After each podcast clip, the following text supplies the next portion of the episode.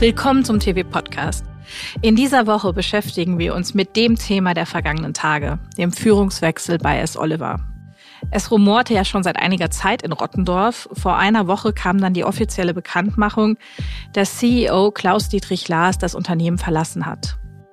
Jetzt hat Firmengründer Bernd Freier erst einmal selbst wieder das Ruder übernommen, will es aber im kommenden Jahr an Jürgen Otto, einen branchenfremden Manager, abgeben.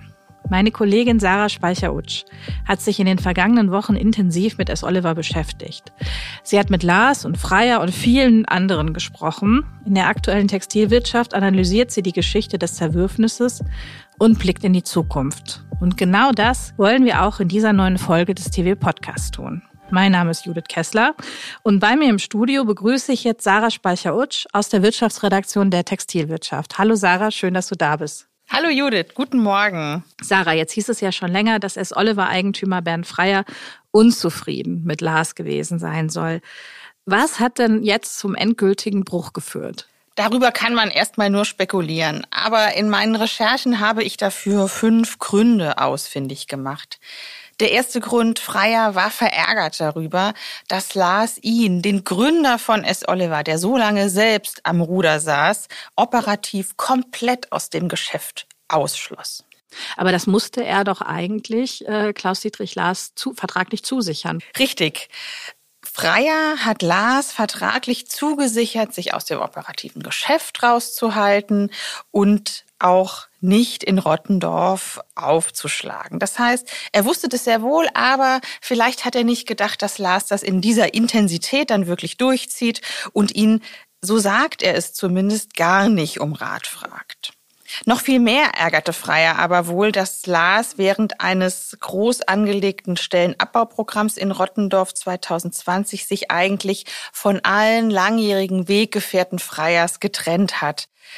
Dieses Abbauprogramm traf Menschen, die oft Jahre, Jahrzehnte für das Unternehmen gearbeitet haben und denen Freier vertraute. Vermutlich hat er das in dieser Schärfe nicht von Lars erwartet. Aber da hätte er schon 2020 ähm, die Reißleine ziehen können. Warum ausgerechnet jetzt? Vermutlich sind dieses Jahr Dinge passiert, die dann zum endgültigen Zerwürfnis geführt haben. S. Oliver hatte diesen Sommer heftige Lieferschwierigkeiten. Das hat mir auch Lars in einem Gespräch, das ich mit ihm geführt habe, als er noch CEO war, bestätigt. Es sollen dabei mehrere Faktoren zusammengekommen sein. Einmal die ohnehin gestörte Lieferkette, die ja alle Labels traf, die so stark wie S. Oliver in Asien sourcen. Dazu kam aber, dass S. Oliver während dieser Zeit im Sommer eine Umstellung auf das Programm SAP S4 HANA vorgenommen hat. Das war im Juli, auch das bestätigte Lars im Gespräch. Während der Zeit waren wohl für rund 14 Tage in Rottendorf die komplette Logistik zu. Das Zentrallager konnte keine Ware verschicken, die Ware türmte sich wohl. S. Oliver musste sogar ein Zelt aufstellen und Außenläger hinzumieten. Wahnsinn. Das war heftig, aber laut Lars natürlich so geplant, wenn man auf SAP oder auf eine Form von SAP migriert, dann so soll es sein, ist es wohl immer so. Den Handel traf es natürlich gleichwohl sehr stark, denn der wartete vergeblich ähm, und sehr lange auf Ware. Das Oliver ist ja einer der ist Category Leader im Mainstream immer noch und äh, für viele einer der wichtigsten äh, Lieferanten im, im Mainstream-Sortiment. Absolut. S. Oliver ist großer Systemlieferant und mit allen Händlern, mit denen ich gesprochen habe, oder von allen Händlern, mit denen ich gesprochen habe, ist auch zu hören, dass S. Oliver für sie ein wichtiger Lieferant ist. Und es gibt auch sogar die welche, die S. Oliver neu ins Sortiment aufnehmen, wenn sie jemanden suchen, der Flächen auch in einer gewissen Größenordnung bespielen kann. Gut, da kann man sich dann ja vorstellen, wie groß die Freude war, wenn einer der wichtigsten äh, Lieferanten, äh, wenn die Shop-in-Shops äh, da leer bleiben. Richtig. Insider behaupten, dass zu diesen ganzen Problematiken aber noch eine andere Problematik hinzukam. Und zwar hier sind wir bei dem, was natürlich Freier als Eigentümer auch besonders interessiert, die Zahlen von S. Oliver. Die Zahlen sollen für 2022 schlecht sein. Es soll angeblich ein dreistelliger Millionen-Euro-Betrag als Fehlbetrag zu Buche stehen. Das Jahr ist freilich noch nicht zu Ende. Das war auch eine der Fragen, die ich Lars gestellt habe, auf die er etwas auswischt. Er verwies natürlich darauf, dass das Jahr noch läuft und dass die Bilanz immer erst nach Weihnachten des Folgejahres veröffentlicht wird, also nach Weihnachten 2023 und er dazu noch nichts sagen darf. Angeblich sollen, so wird kolportiert, fehlende Währungsabsicherungen ein Grund für die Verluste in diesem Jahr sein. Der Dollar hat in diesem Jahr sehr stark gegenüber dem Euro an Wert gewonnen. Das heißt, die Unternehmen, die ihre Ware überwiegend in Euro verkaufen, und das ist bei S. Oliver der Fall, ihre Ware aber gleichzeitig in Asien sourcen und diese in Dollar bezahlen müssen, diese Unternehmen trifft das Phänomen sehr hart. Es kam zu Wechselkurssteigerungen von bis zu 20 Prozent. Das heißt, man musste, um einen Euro in Dollar zu tauschen, also um seine Waren in Asien zu bezahlen, immer mehr Geld aufwenden in diesem Jahr. Und das trifft viele, natürlich nicht nur S. Oliver Hart. Dieses Wechselkursrisiko kann man aber absichern und Freier ist großer Fan von solchen sogenannten Hedgings. Es wird kolportiert, dass Lars angeblich diese Währungshedges nicht oder nicht in ausreichender Form abgeschlossen haben soll.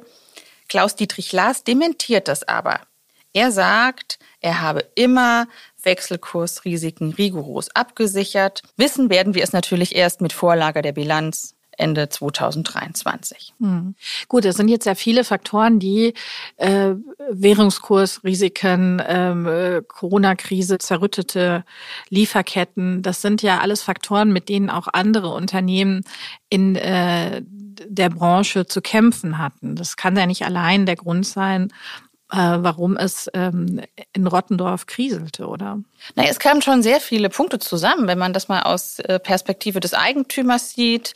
Äh, unzufrieden mit dem Geschäft, unzufrieden mit vielen Entscheidungen, die Lars traf, unzufrieden mit dem Stellenabbauprogramm, weil es die Leute traf, die es vielleicht in Freiers Augen hätte nicht treffen sollen, obwohl er gleichwohl, so sagt Lars, diese Kostenreduktion abgesegnet hat, also sowohl die Eigentümerfamilie als auch der Beirat, hätten laut Lars davon gewusst, seien informiert gewesen und es hätte damals auch keine größeren Fragezeichen dazu gegeben. Aber wenn da noch diese Lieferschwierigkeiten auftreten, ähm, eventuell nochmal Verluste zu Buche stehen im Jahr 2020, dem ersten Jahr, das Lars vollständig verantwortete, wies S. Oliver zum ersten Mal einen Verlust aus. Natürlich war das auch das Corona-Jahr, aber vor allem war dieser Verlust durch Einmalaufwendungen bedingt, nämlich die hohen Abfindungen, die gezahlt wurden während des Stellenabbauprogramms. Und es gibt noch einen Punkt. Freier liebt den Wholesale und hat lange Jahre lang alles dafür getan, als Versorger des Wholesales wahrgenommen zu werden, hat hier natürlich auch jahrelang ordentliche Profite generiert und in seinen Augen und in den Augen vieler hat Klaus-Dietrich Lars den Wholesale zu sehr vernachlässigt. Aber wusste er nicht, worauf er sich einlässt, wenn er Klaus-Dietrich Lars nach Rottendorf holt? Also was, man fragt sich ja, was hat er denn ursprünglich in ihm gesehen? Also er wollte ihn ja unbedingt, äh, hatte man anfangs den Eindruck, äh, zu S. Oliver holen. Also jemanden, der Hugo Boss gemacht hat, Bottega Veneta, ähm, also äh, eher aus Premium-Luxus-Genre kam. Das, das war ja eigentlich schon ein mutiger Schritt, äh, dann eine, eine Mainstream- Marke ähm, äh, zu übernehmen. Was, was war die, die Überlegung von Bernd äh, Freier? Was hat ihn damals äh, getrieben? Bernd Freier hat ihn, den Star-Manager, und er gilt eben in Deutschland als der Star-Manager der Modebranche, unbedingt haben wollen. Klaus-Dietrich Haas hat ja auch äh, viele Erfolge gefeiert, auch bei Hugo Boss, auch wenn Kritiker sagen, dass er die Retail-Expansion dort zum Schluss übertrieben haben soll. Er ist ein, würde ich beschreiben, eher unnahbarer, distanzierter, kühler Typ, der aber sehr strategisch denkt, der sehr, der sehr sachlich analysiert. Was für ein Unternehmen hat Lars denn bei seinem Amtsantritt 2019 vorgefunden? S. Oliver machte 2019 einen Umsatz von mehr als 1,2 Milliarden Euro, schrieb ein EBIT von gut 40 Millionen Euro und war solvent. Die Eigenkapitalquote liegt auch heute noch bei gut 72 Prozent. Aber er hat auch ein Unternehmen mit einem sehr hohen Fixkostenblock vorgefunden. S. Oliver zahlte sehr gut und das resultierte auch aus den vielen erfolgreichen Jahren, in denen S. Oliver gerade im Wholesale in Deutschland eben sehr erfolgreich war. Es hatte aber auch sich auf diesen Erfolgen vielleicht etwas zu sehr ausgeruht. Die Digitalisierung sowie die Vertikalisierung, das sagt Bernd Freier selbst, verschlafen und vor allem S. Oliver schrumpfte. Zwar nur leicht, aber Jahr für Jahr verlor das Unternehmen, das Freier ja Ende der 1960er Jahre gegründet hatte, an Umsatz. Es gab keine Wachstumsperspektive mehr, ganz im Gegenteil. Und dafür, das zu ändern, wurde Lars auch geholt er ist ja auch mit ambitionierten äh, Zielen in Rottendorf gestartet. Ne? Er hatte ja versprochen, bis 2024 den Umsatz von damals ein, knapp 1,2 Milliarden Euro zu verdoppeln. Das ist ihm jetzt offenkundig nicht gelungen aber 2019 rechnete man natürlich auch jetzt nicht mit einer Pandemie und Verwerfung in der Lieferkette, mit Inflation und weil das sind ja alles Herausforderungen, vor denen auch andere ähm, Unternehmen stehen. Was ist denn hausgemacht und was ist, ähm, was ist auf externe Faktoren zurückzuführen? Ja, du hast natürlich recht. Alle Firmen sind gerade von der Kaufzurückhaltung der Konsumentinnen betroffen, von der Preissensibilität der Kundschaft, vor allem im Mainstream-Segment, in dem S. Oliver ja agiert. Und natürlich hatten auch quasi alle Lieferanten Lieferprobleme. Das bestätigen auch Händler. Aber ein Händler, mit dem ich gesprochen habe, brachte es auf den Punkt. Der sagte, ja, auch andere Labels hatten Lieferprobleme. Aber so schlimm wie bei S. Oliver sei es bei keinem anderen gewesen. Das heißt, dort trafen eben einfach mehrere Faktoren, mehrere Problematiken zusammen, sodass der Handel sehr genervt, enttäuscht von S. Oliver war und natürlich auch, ähm, so legen es Marktdaten, die uns vorliegen, zumindest offen, S. Oliver Labels keine gute Performance im stationären deutschen Modeeinzelhandel hingelegt haben. Hm.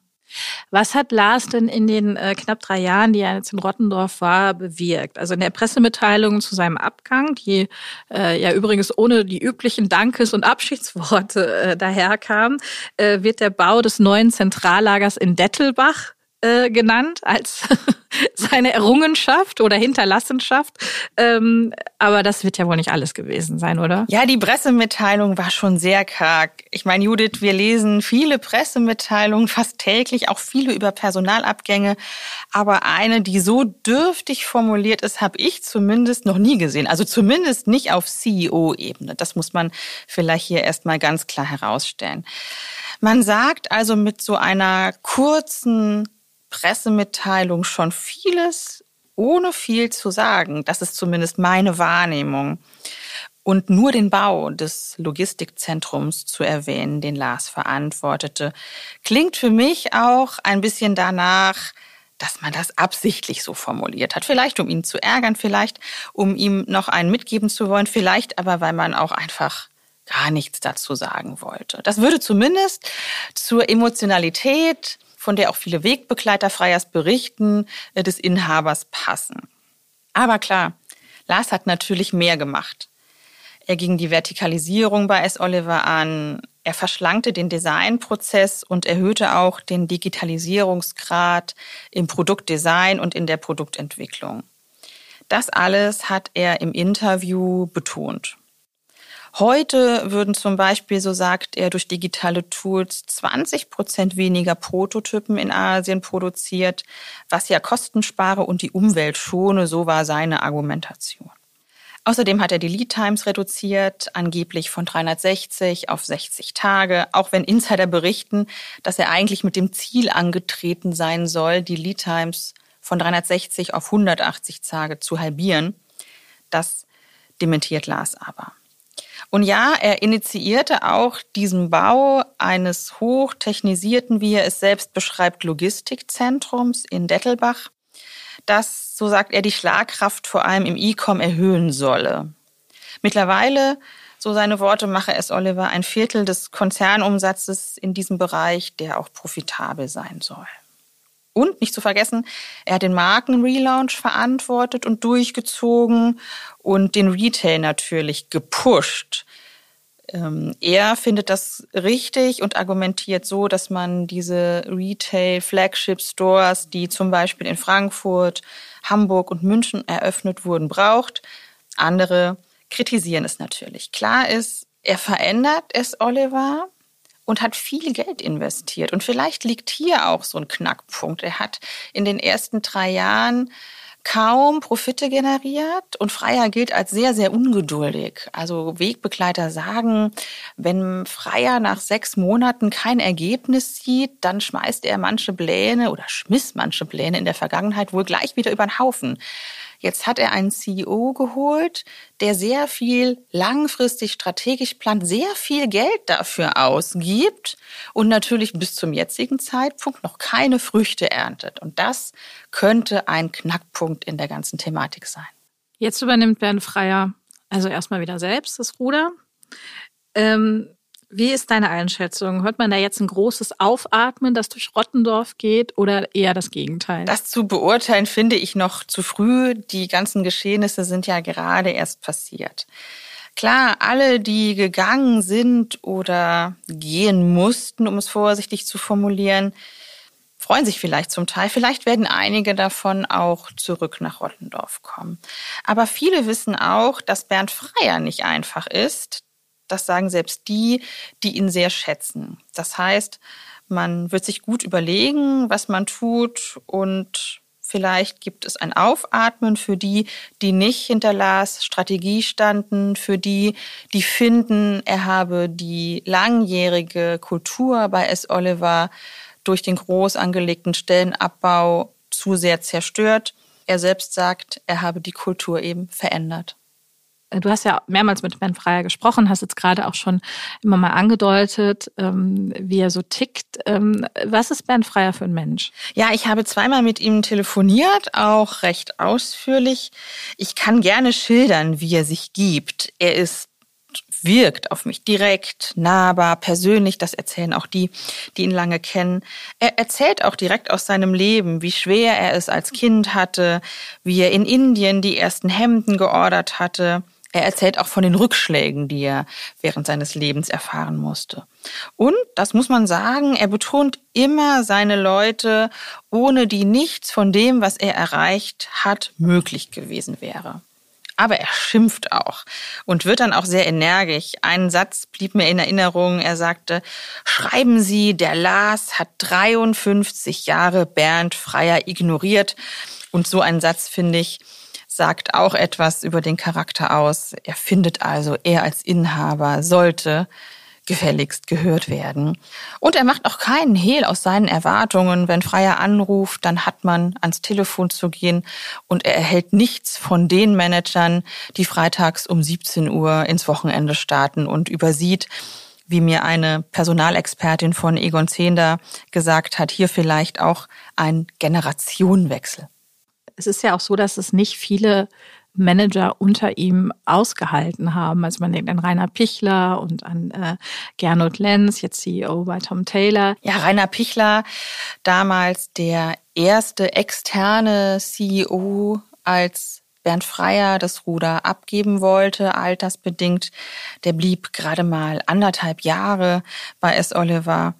Gernot Lenz im Jahr 2018 zehn Monate, dazwischen Armin Fichtel, den man hier etwas separat betrachten muss, weil er ein enger Vertrauter von Bernd Freier ist und es sehr gut verstand, Bernd Freier einerseits zu integrieren, ihn aber dennoch so weit wie möglich auf Abstand zu halten.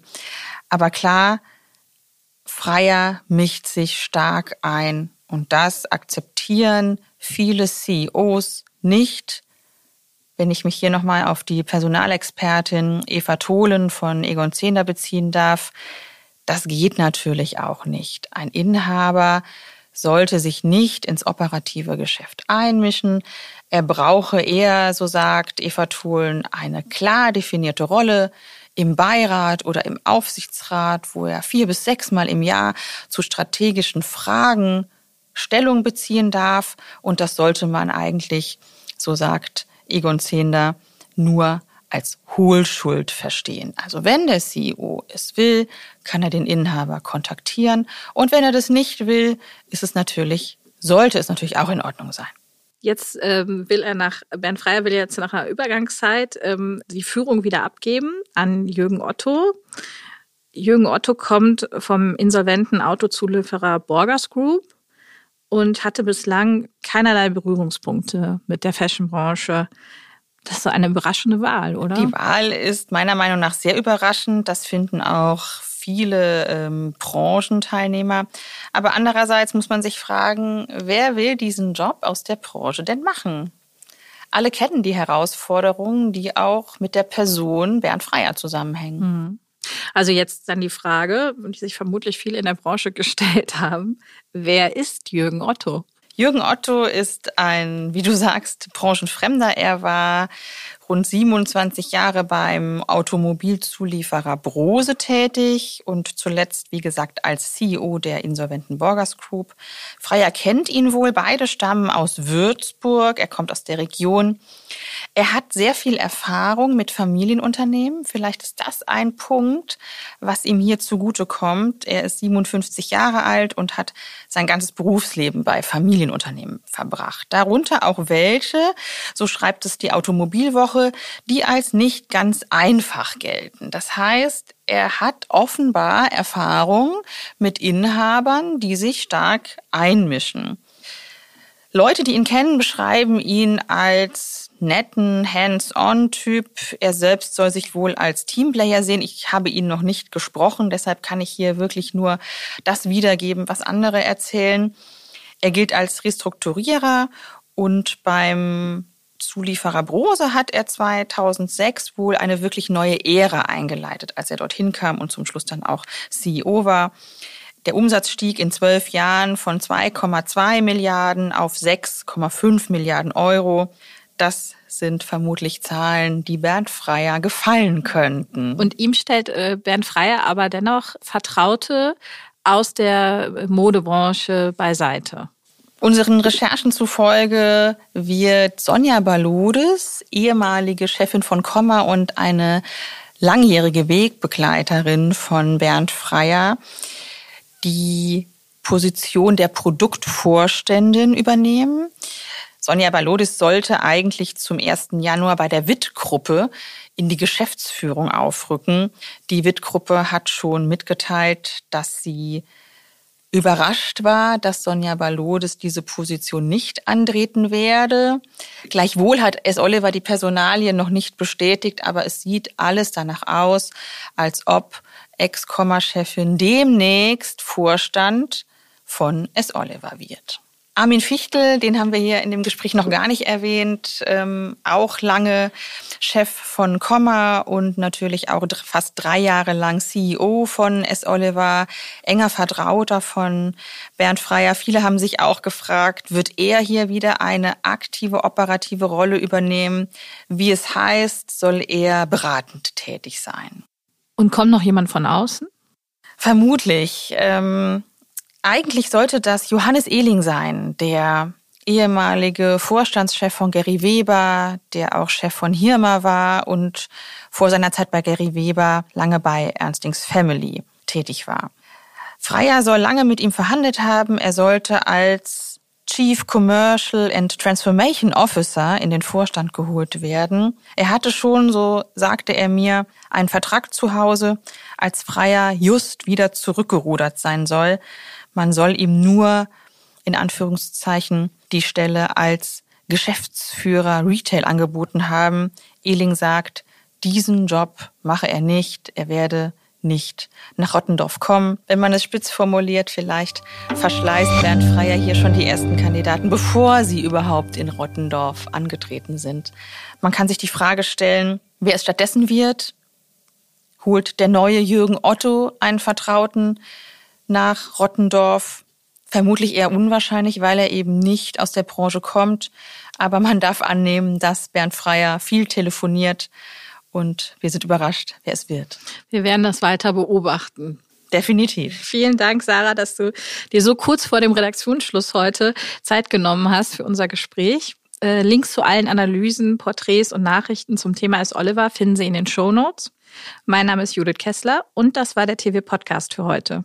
Wenn er Ihnen gefällt, dann abonnieren Sie uns bei Apple, Spotify oder wo auch immer Sie gerade diese Folge hören. Und natürlich freuen wir uns auch über Bewertungen. Wir hören uns wieder nächsten Donnerstag. Bis dahin, kommen Sie gut durch die Woche.